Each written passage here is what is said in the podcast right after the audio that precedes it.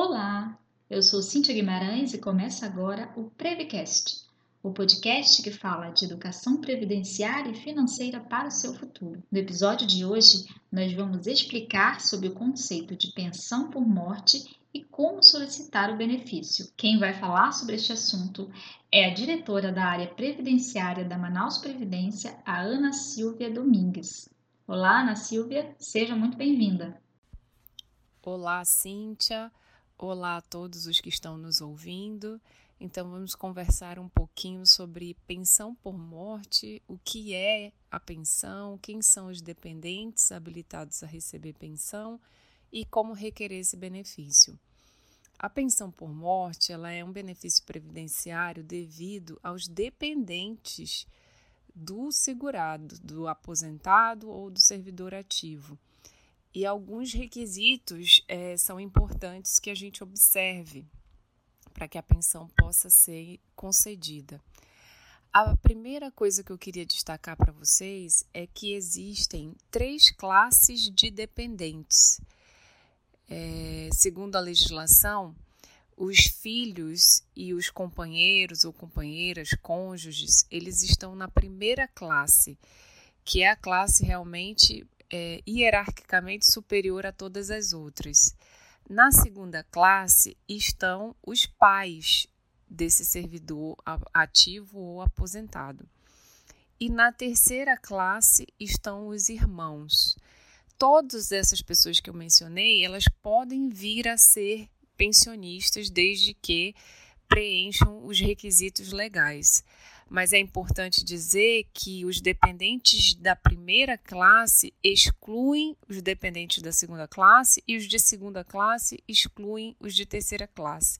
Por, por exemplo, um servidor ativo que falece e que deixa esposa, não tem filhos, deixa esposa e pais vivos. Esses pais desse servidor poderiam ser pensionistas?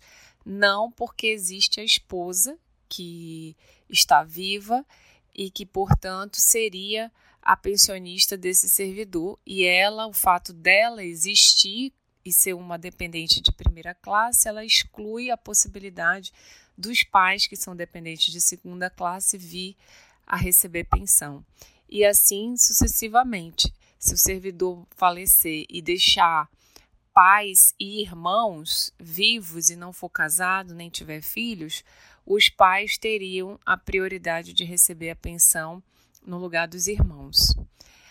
A outra questão importante na, na parte de dependentes é a comprovação da dependência econômica. A pensão ela é um benefício que é dado para que a família ou aqueles que dependiam daquela renda do servidor falecido continuem a ter a possibilidade de custear os seus gastos, de ter uma vida digna. Então, a dependência econômica ela é exigida é, para esses dependentes. Acontece que para os dependentes de primeira classe, que são os filhos e os cônjuges e companheiros, essa dependência ela é presumida, ou seja, presume-se, independentemente de comprovação, que aquele é, dependente era é, vinculado ao servidor ativo ou aposentado financeiramente. Agora, os dependentes de segunda classe, que são os pais, e os de terceira classe, que seriam os irmãos menores de 21 anos e não emancipados, esses aí precisam comprovar que de fato dependiam economicamente do segurado. E isso é feito através de documentação. Ana, explica pra gente como é que esse benefício pode ser requerido.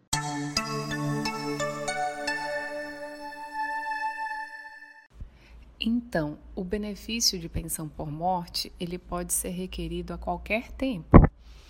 O que nós precisamos atentar é para o prazo a partir da data do óbito. Se ele for requerido até 30 dias do falecimento, o cálculo da pensão retroage à data do óbito. Agora, se o pedido for feito somente após os 30 dias do falecimento, o cálculo ele vai levar em consideração a data do requerimento.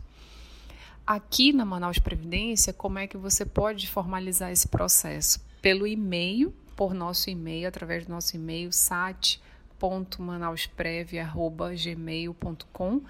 Você pode acessar a nossa página na internet para verificar o checklist de documentação.